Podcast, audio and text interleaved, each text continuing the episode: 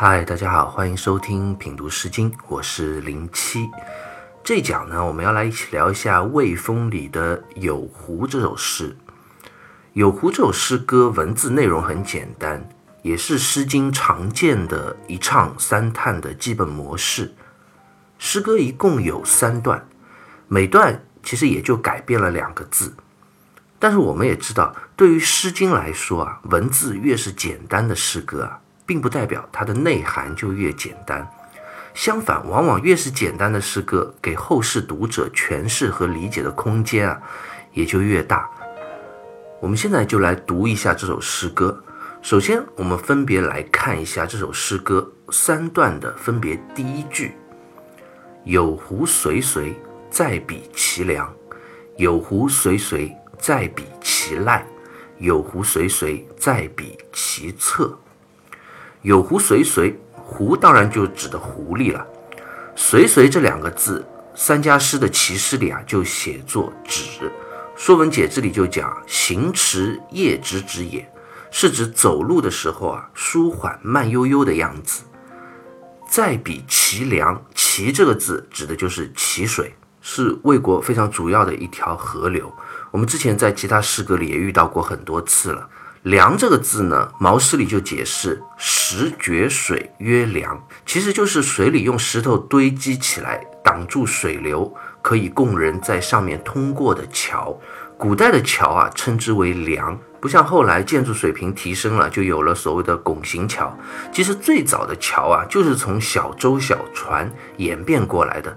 所谓造舟为梁，就是用几艘小舟排列。用绳索绑起来，然后在上面铺上木板供人通行，或者在水里堆上石头，在上面铺上木板，其实也是一样，都是非常简单、很原始的方式。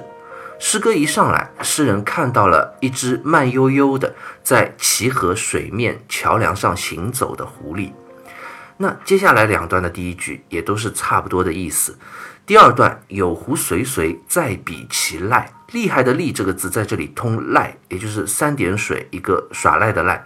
说文解字里啊，就解释为“赖，水流沙上也”，意思就是指沙石之上流过的水。这里呢，说的就是水边的浅滩。最后一段有狐随随，在彼其侧。侧是指水边、岸边的意思。诗人看着这只狐狸舒驰缓慢地在水中的桥梁上、水边的浅滩上以及堤岸之上走着。虽然三个不同的地方，但是其中用词也有层次之分。王先谦在《十三家一集书》里就讲啊：“上章石决水曰梁，为水深之所；次章言赖，为水浅之所；三章言侧。”则在岸矣。立言次序如此，意思是讲诗歌第一段讲在水中的桥梁上行走，其实是在齐水中间水深的地方。那第二段呢，讲在河边的浅滩上行走，是在水与陆地交接的地方，水浅的地方。最后一段讲在水侧，侧其实已经是从水中到了岸上。文字上由深到浅的次序在这样过渡，那这样的次序安排用意何在呢？其实这样文学画面感有次序的变化，是和诗歌每段的后一句所相呼应的。我们就接着往下看，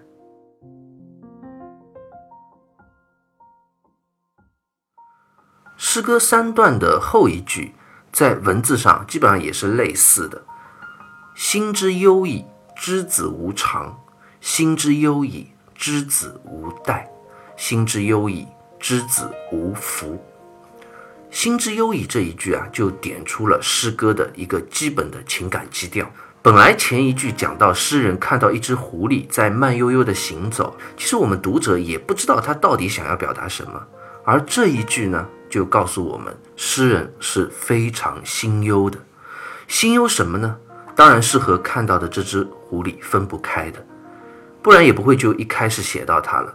之子无常，之子是诗人对自己心爱的人的一个称谓，长就是指古代遮蔽下体的衣服，就类似于我们现在的裙子。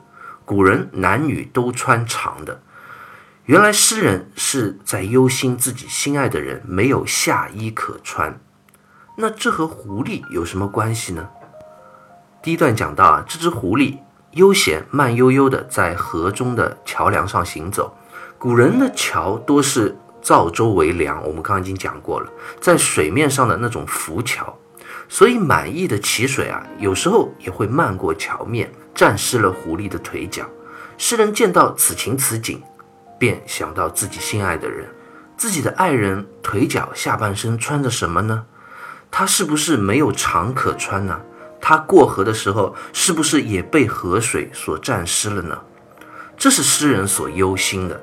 接下来的第二段，心之忧矣，之子无带，带就是指的腰间的衣带。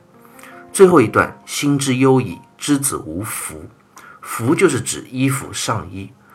随着狐狸从河中升水啊，到浅滩，再到岸边，诗人的视线也从下往上层层的移动。对于自己心爱的人的忧虑，也是从下半身所穿的长，到腰间的腰带，再到最后身上的衣服。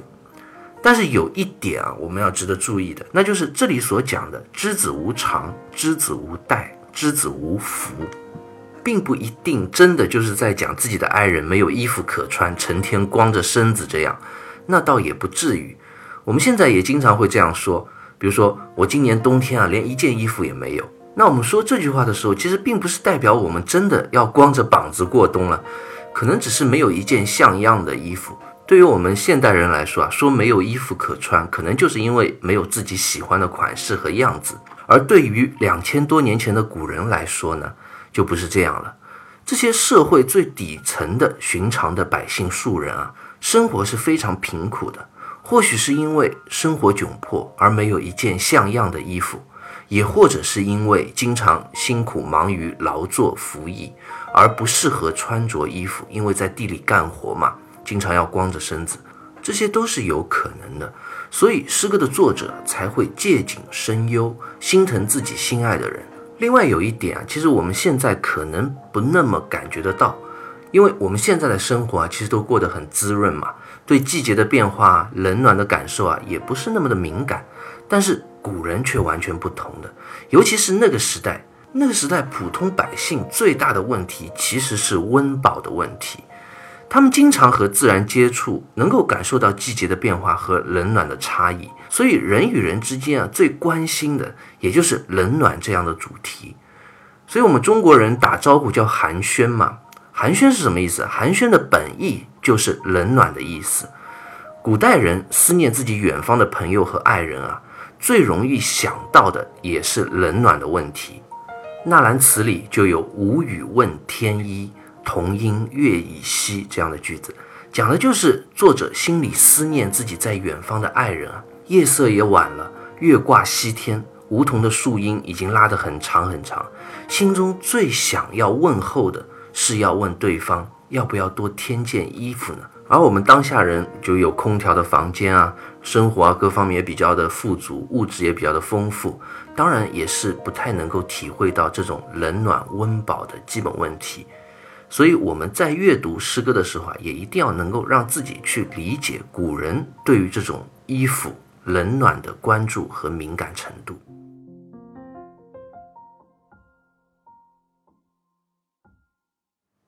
有湖》这首诗歌呢，其实读到这里已经读完了。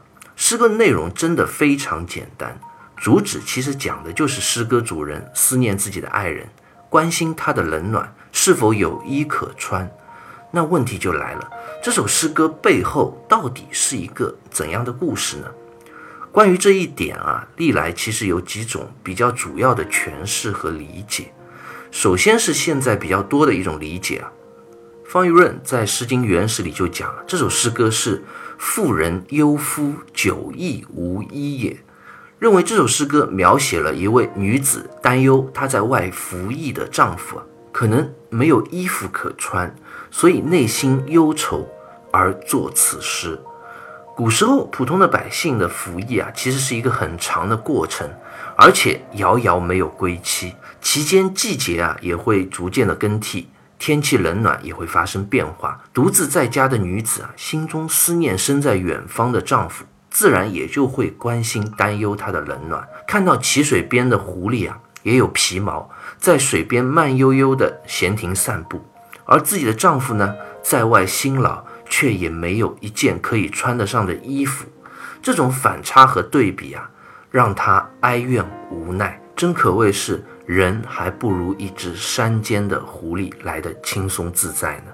另外一种解释就比较特别了，认为这是一首民间单身女子心中爱慕一位男子的诗歌。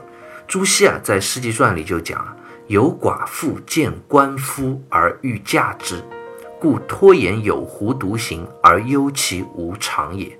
意思是讲，一个寡妇见到了一位官夫，官夫就指妻子去世的单身男子了，寡妇心中就非常的爱慕。就写了这首诗歌，想要嫁给这位官夫。眼看着淇水边上一只形单影只的狐狸啊，慢悠悠地走过，又看到眼前自己心爱的这位男子，寡妇心中也感到无比的孤独。《毛诗正解》里也讲啊：“寡而忧世子无常，无为作长者，欲与为家事。”意思是讲，这位寡妇心里啊，就在想，如果他能够做我的丈夫。我就可以给他做做衣服穿了，他也不至于没有衣服穿了。所以诗歌里就接着写了寡妇担忧对方无衣可穿的这样的诗句。这个解释其实自古影响还是蛮大的。这样的诠释啊，认为这首诗歌是讲了一个寡妇和官府之间的爱情故事嘛。其实诗人是想讽刺当时魏国世风日下，男女不守礼仪，淫乱成风的这样一种状态。但如果我们仔细的去思考一下的话，会发现其实这种解释也是很有问题的。首先，诗歌里的这些文字啊，我们怎么看也看不出跟寡妇和官夫有半毛钱关系啊。我也不知道朱熹是怎么看出来诗人是一个寡妇，怎么看出来诗人所爱慕的对象是一位官夫的。其次，我们从诗歌文字里能看到的，其实只是一份诗人对爱人的担忧和关怀之情。如果硬是要将对这首诗歌的理解跟所谓的礼教教化关联起来的话，认为这首诗歌是讽刺当时男女之间的不道德、不守礼节的关系，似乎也是比较牵强附会的。那关于《有湖》这首诗歌最后的一种比较常见的解释呢，我个人倒也是比较赞同的，就是高亨先生在《诗经经注》里啊，他认为有湖是贫苦的妇人看到了剥削者穿着华丽的衣裳，在水边逍遥散步，而自己的丈夫呢，光着身子在田野劳作，满怀忧愤，应作此诗。这样一来的话，这首诗歌里所讲的狐狸。也就不单单是一只普通的动物了，是隐喻着当时的剥削者、统治者。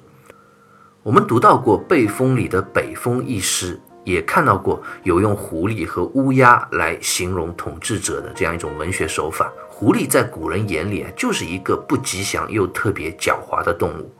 诗人用它来比喻统治者身着厚厚的衣服，悠然自得地在淇水边漫步。而对比之下呢，诗人又想到自己的丈夫，作为贫苦的百姓，却在为这样的统治者劳作，连像样的衣服也穿不上，这是多么的令人忧伤愤怒啊！其实这样的诠释啊，也非常符合当时周代春秋早期的社会现实的。当时的贵族啊，对于普通百姓的剥削和压榨，就是这样残酷无情的。因为那个时候啊，社会生产力各个方面都比较落后嘛，工具也不发达，所以农业啊、手工业啊都需要大量的人工来完成的，所以这种剥削啊就在所难免了。那当时的这种剥削的制度和方式又是怎么样的呢？首先，周代的贵族从周天子开始往下层层的分封土地了，那分土地的同时，也将土地上的百姓啊也一起分封掉了。那当时的农业就实行的叫井田制。什么叫井田制呢？就是把土地啊分成一块一块的，就像我们现在的九宫格啊，形状呢也像井字的这个形状，所以叫井田制嘛。那当然在实际中也不会分得那么的精确。这样土地一块块呢，中间有一块是比较肥沃、面积很大的土地，其实就是属于贵族所有的，叫做公田。然后呢，周边比较贫瘠的土地呢，就分别分给社会底层的庶人百姓作为他们的私田。那相比之下呢，私田啊就小得可怜了，而且收成啊也只够这样的百姓糊口而已。但是呢，这不是最过分的，最过分的是什么？贵族和剥削者占有这样肥沃的公田，自己是不耕种的，是要让周围的百姓啊轮流的免费无偿帮他耕种。而且当时还规定啊，这些庶人百姓啊，必须每年要先在贵族领主的公田上去劳作，然后才允许去耕种他们自己那一片只能维持最低生活的一小块私田。所以普通百姓的生活是非常的艰辛艰苦的。而且除了无偿给贵族耕种之外啊，当时普通百姓每年还要交税。这个税收的主要内容啊，是由两部分组成的，一就是自己私田里的一部分粮食要作为税收上缴，另外就是要上缴布匹，每个成年人啊每年至少要上缴两匹布，而布匹织的如果不合格，还要受到惩罚。那意味着什么呢？就意味着税收上缴的布匹啊，都是每户普通百姓家辛辛苦苦织好的最好的布料了。由此，我们也可以想象，那百姓自己呢？他们哪里来好的布料给自己做衣服啊？好的布料都作为税收已经上缴掉了，更何况其实连饭他们都吃不饱。《韩诗外传》里就讲啊，百姓内不乏食，外不患寒，乃可欲以礼矣。意思是讲，真正好的治国之道啊，是应该让百姓能够吃得饱，不缺乏食物，穿得暖。不惧怕严寒，这样才能去构建一个和谐、幸福、充满礼仪仁义的社会。而反观当时的这些贵族阶层呢？